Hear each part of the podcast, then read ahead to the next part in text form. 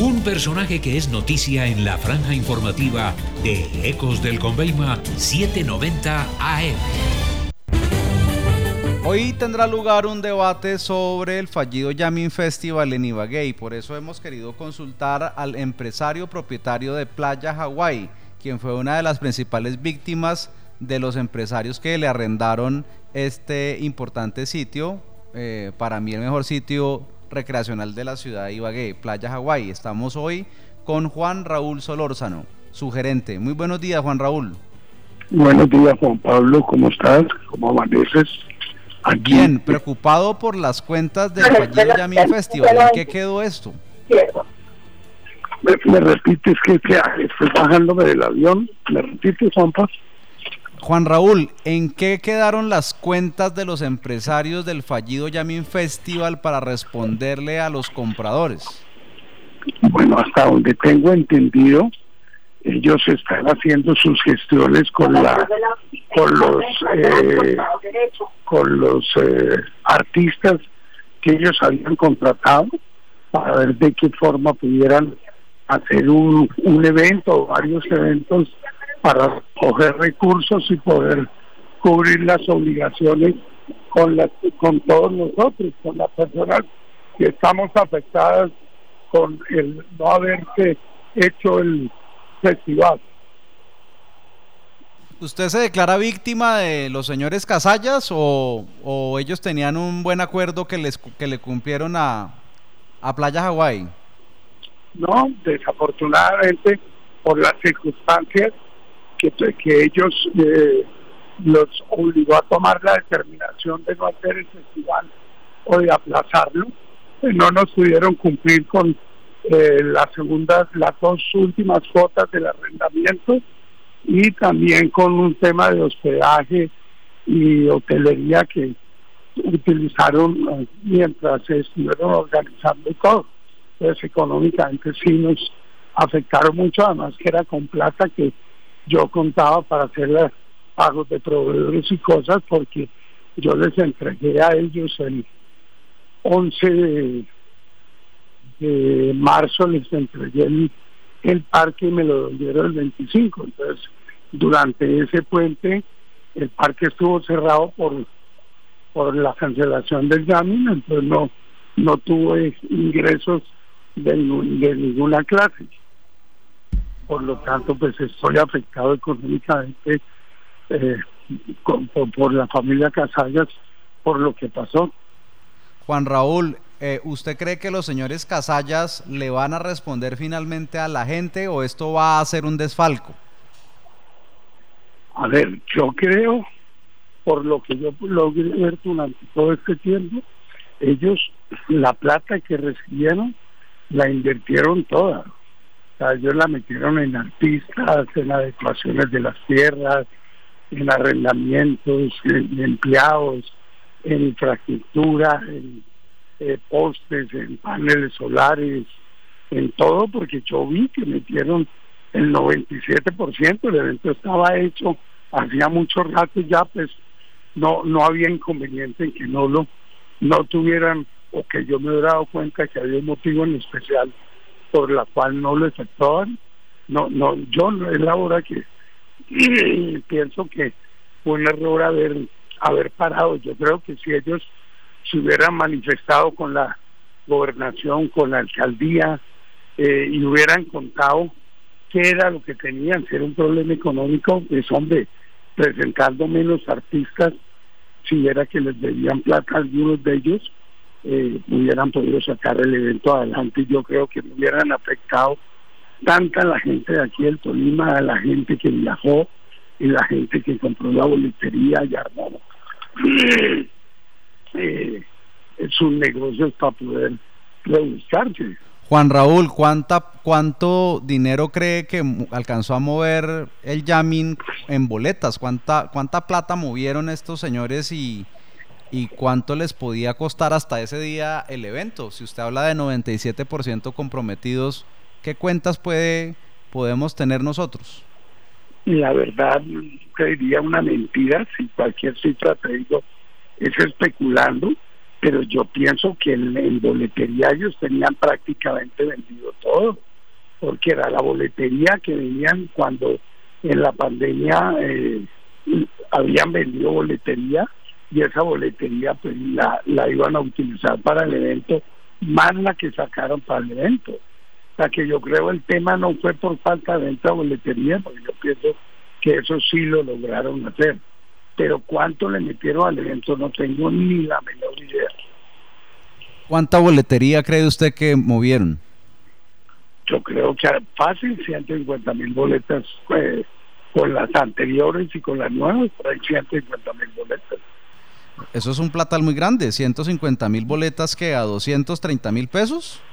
No, lo que pasa es que en las anteriores tenían un precio y luego las últimas, las que iban vendiendo, a medida que iban vendiendo, iban subiendo. Creo que las últimas, si mal no estoy, se vendieron como a 280 mil pesos. Estamos hablando de más de 30 mil millones de pesos, ¿no? Claro, y cuando, y cuando... Pero seguramente el jamming costaba, ¿qué? ¿40 mil? Yo no, no, es que te digo la verdad, ese, esas cifras no las sé. No tengo ni idea porque pues en la, en la parte de números nunca tuve que ver con ellos nada. Claro. Eh, pero sí oía que vendían y que eh, pagaban a proveedores y que le pagaban a los... De hecho, lo que, lo que me manifestaban a mí era que no, me, no, habían podido cancelar las dos últimas cuotas que les dieron placito hasta el otro dos o tres días después del jamming porque le habían tenido que pagar la plata a todos los artistas. Sí, le, insisto. Le insisto, apreciado Juan Raúl, si el 97% según lo que usted cree está invertido, ¿usted cree que los señores Casallas le van a responder a la gente en el plazo de menos de un año que tienen por COVID-19?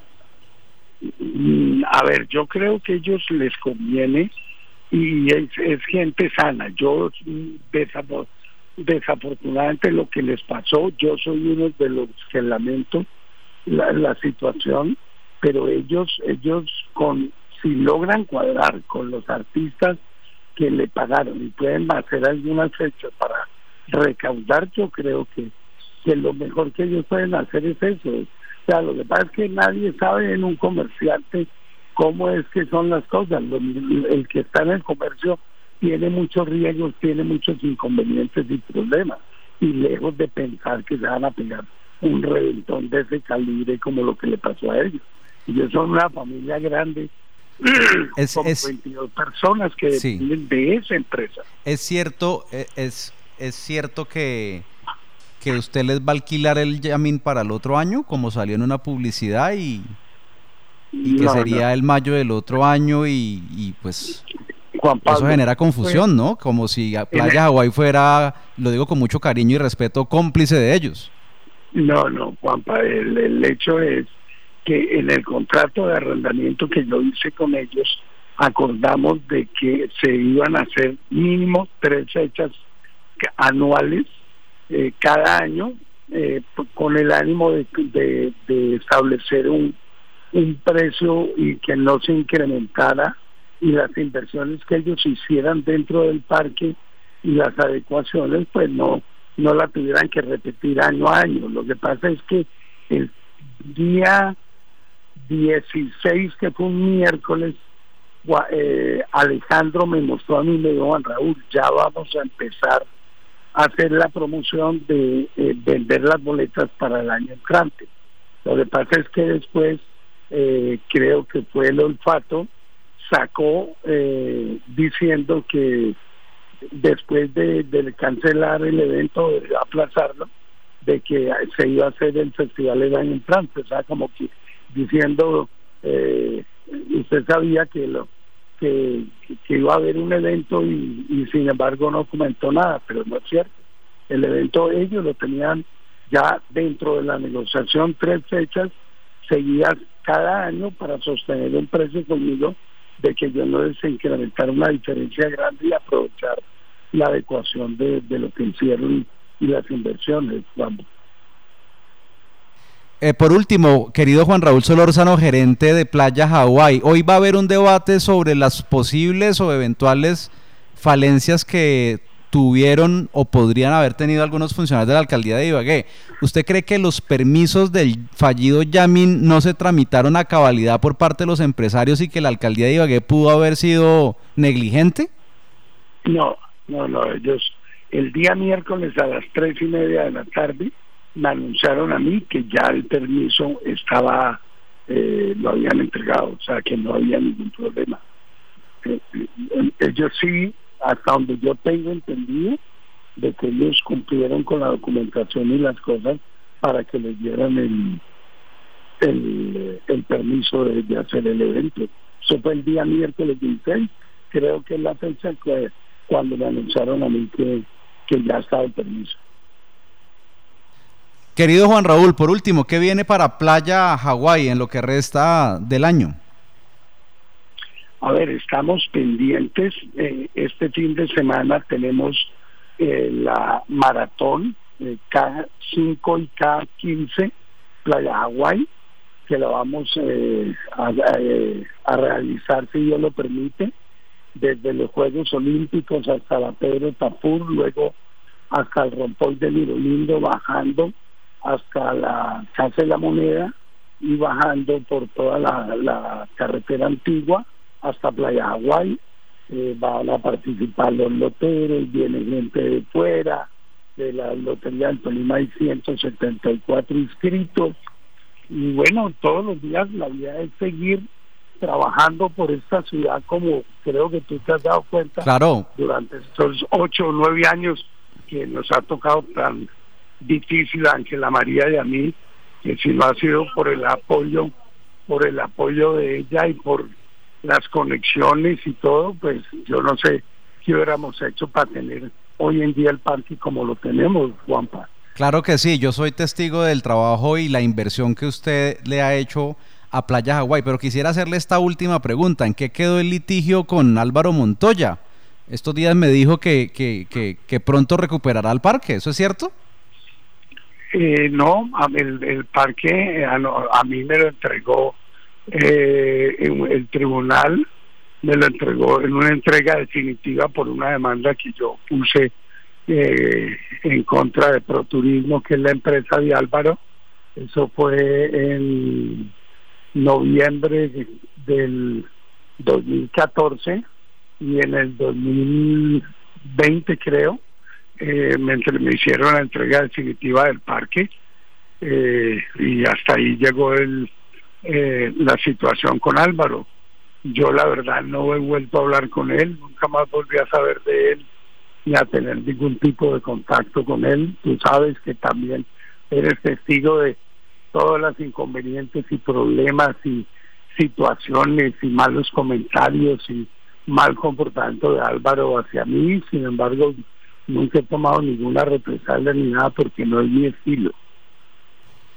Querido Juan Raúl Solórzano, gerente y propietario de Playa Hawái, muchas gracias por estar con nosotros hoy en Econoticias. Muy amable y siga trabajando por el Tolima y por Colombia. Usted es un guerrero. Un abrazo. Gracias. Chao, Juanpa. 7 y 19. Ya volveremos.